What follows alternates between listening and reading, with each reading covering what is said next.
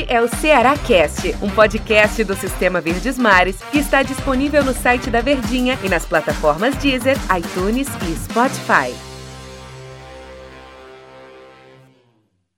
Oi, pessoal, um abraço para todos vocês, sejam bem-vindos. Muito prazer, eu sou o Antero Neto e a gente está chegando aqui para falar do Ceará Cast. É hora da gente falar das coisas do Vozão. O time do Ceará que tem um jogo muito importante, aliás, mais um Aliás, Daniel Rocha, seja bem-vindo. Quantas e quantas vezes a gente já disse, quantas e quantas vezes a gente vai continuar falando que o Ceará tem jogos decisivos em sequência, hein, Daniel? Pois é, rapaz. E não tem como ser diferente, isso é um lado bom da temporada. Né? Grande abraço para todo mundo que está ligadinho com a gente, sempre aquela gratidão por arrumar um tempinho no dia para estar aqui conosco. E um dia especialíssimo, né? De dois jogos decisivos para os nossos times cearenses e o Ceará abrindo as porteiras quatro da tarde, já faz o primeiro jogo na Arena Castelão, e é o primeiro dessa sequência de decisões pesadas que o Ceará já vai ter aí nesse fim de mês e começo também até o fim do próximo mês, caso vá avançando, e é o que a torcida espera, né? Bom, Daniel, vai precisar fazer muito esforço para avançar? Eu sei que a gente está falando de futebol, mas qual deve ser o jogo do Ceará? O que é que você espera que o Vitória vai ser um adversário que complica a vida do time alvinegro? Eu acredito que o jogo vai ser muito parecido com o que tem sido a maioria dos jogos do Ceará, inclusive a última partida que foi por uma competição internacional, mas contra um adversário que é inferior tecnicamente. E é o caso do time do Vitória, que, claro, tem em consideração que o Ceará vai estar enfrentando simplesmente o maior campeão dessa competição, com quatro taças, que é o rubro-negro baiano. Só que, por outro lado, o Ceará também tem a sua tradição, as camisas elas se equiparam e o momento ele é muito mais interessante do Ceará momento emocional, momento de qualidade realmente, de trabalho de treinador, de elenco, de investimento. Então é, é natural que a gente esteja falando aqui, como já falou desde que sabia que esse seria o confronto e que o Ceará carrega um favoritismo e com isso o que a gente imagina para o jogo é um time que vai tentar jogar por uma bola, ou tende a ter muito menos oportunidades, que é o caso do Vitória. E como o Ceará tem sido dessa forma durante a maioria de seus jogos, porque esse primeiro momento de temporada tem encarado equipes menos favorecidas tecnicamente, ele tem sido o dono do jogo, ele tem ditado o ritmo do jogo. Então, acredito que vai caber ao Ceará dar essa, esse toque à partida. Como é que o jogo vai ser? Se vai ser chato, sem grandes alternativas, muito preso em marcação, com poucas oportunidades claras de gol, ou se a gente vai ver um time intenso em cima, é, marcando vitória, pressionando a saída de bola, como já fez em alguns jogos, tentando, inclusive, resolver a parada de uma forma mais cedo. Mas até mesmo quando o Ceará teve é, esses adversários mais fechados, fazendo ferrolho, diferente de outros jogos, até mesmo na temporada passada, em que ele passava mais sufoco, o Ceará tem conseguido, né? Superar esse bloqueio. Tanto é que nos últimos cinco jogos, o Ceará marcou, acho que 15 gols. O Ceará marcou 15 gols nos últimos cinco jogos. É uma média espetacular. E você enfrentou times que tiveram essa proposta de ficar mais recuado, que tiveram essa proposta de fazer um jogo mais fechado, que é o que a gente imagina que possa ser com relação ao Vitória. Pelo menos na última amostragem, não foi um grande problema, ou não foi o maior problema do time do Ceará, né, Daniel? É exatamente essa questão que a gente fala da evolução do time do Ceará de uma temporada para outra. Enquanto no ano passado o Guto encontrou como alternativa é, jogar de uma forma mais reativa e que deu certo, esse ano, por necessidade, por conta desses tais níveis dos adversários, o Ceará precisou adotar uma postura de ser dominante durante os jogos. E é exatamente pelo fato de ter sido bem sucedido até aqui, de ter feito muitos gols, além de não tomar, você falou dos gols que fez nos últimos cinco jogos e só tomou um e foi de pênalti contra o Jorge Wilstermann. Então, desde que Messias e o Luiz Otávio formaram essa dupla, Gabriel Dias também entrou muito bem. É, o Ceará, defensivamente, tem demonstrado uma solidez, que é o que passa uma tranquilidade para aquela situação de que se a coisa está difícil de fluir lá na frente num dia não tão inspirado, lá atrás a casa está em ordem.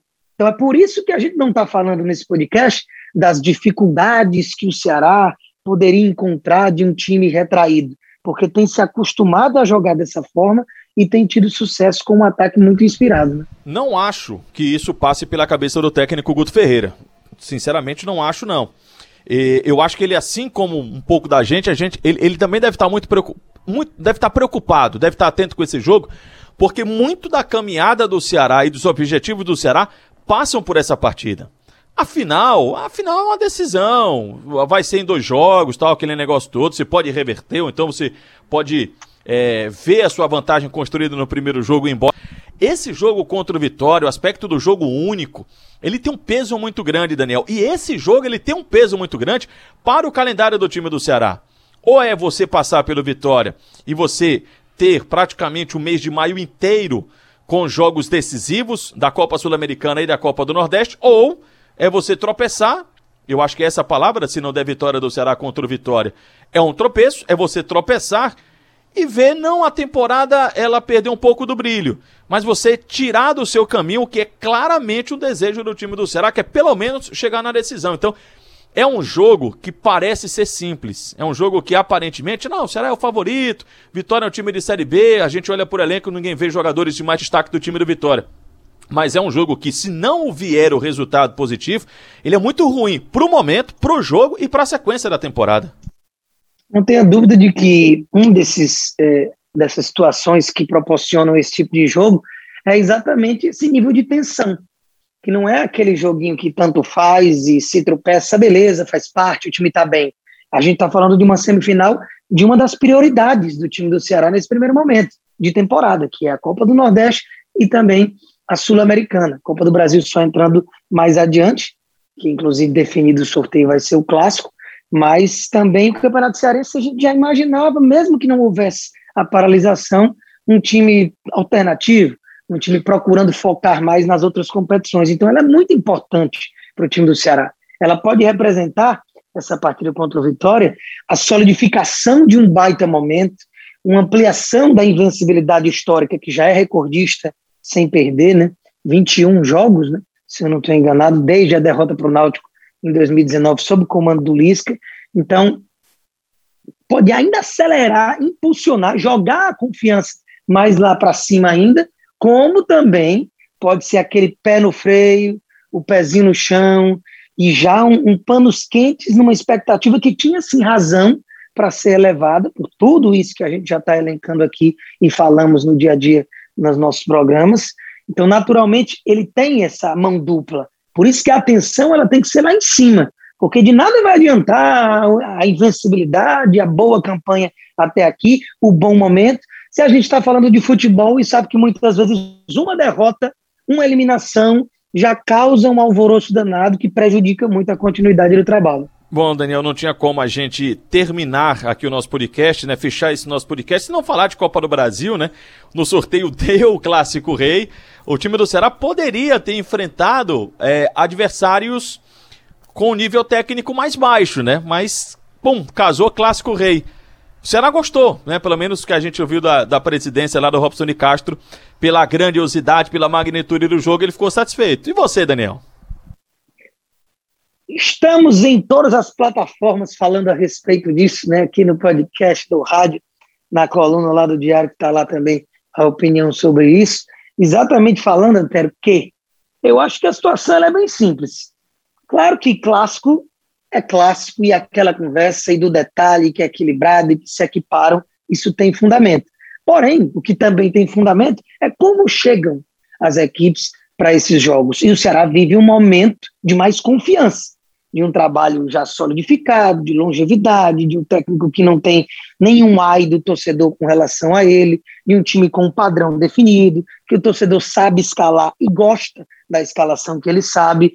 Então, eu acredito que, apesar da rivalidade, que faz com que o favoritismo sempre se reduza a um tom mais de igualdade, o Ceará é um pouco favorito. Só que eu não acho que o Ceará gostou do sorteio, porque, como você mencionou, ele no pote 1 ele poderia ter pego equipes de bem menos tradição, equipes que o time alternativo do Ceará seria favorito, e não foi o que aconteceu. No clássico é pé embaixo, é tensão, é o detalhe, e não pôde gozar, digamos assim, do privilégio de ter um leque de adversários mais frágeis para enfrentar. Né? Então eu vi até para um lado mais interessante do Fortaleza o sorteio, porque poderia ter pego gigantes do futebol brasileiro, Flamengo, Palmeiras, São Paulo, Inter e companhia, e acabou pegando um clássico onde a possibilidade de vitória ela fica mais próxima. Né? Sempre agradável, Daniel, a sua companhia, esse nosso papo que é leve, que passa rápido, mas pelo menos fica aquele convite para que no próximo episódio a galera retorne aqui e acompanhe mais conversas sobre o time do Ceará. Fechado, Daniel Rocha? Fechadíssimo, sempre um prazer, tamo junto e até a próxima. Valeu, um abraço. Este é o Ceará Cast, um podcast do Sistema Verdes Mares que está disponível no site da Verdinha e nas plataformas Deezer, iTunes e Spotify.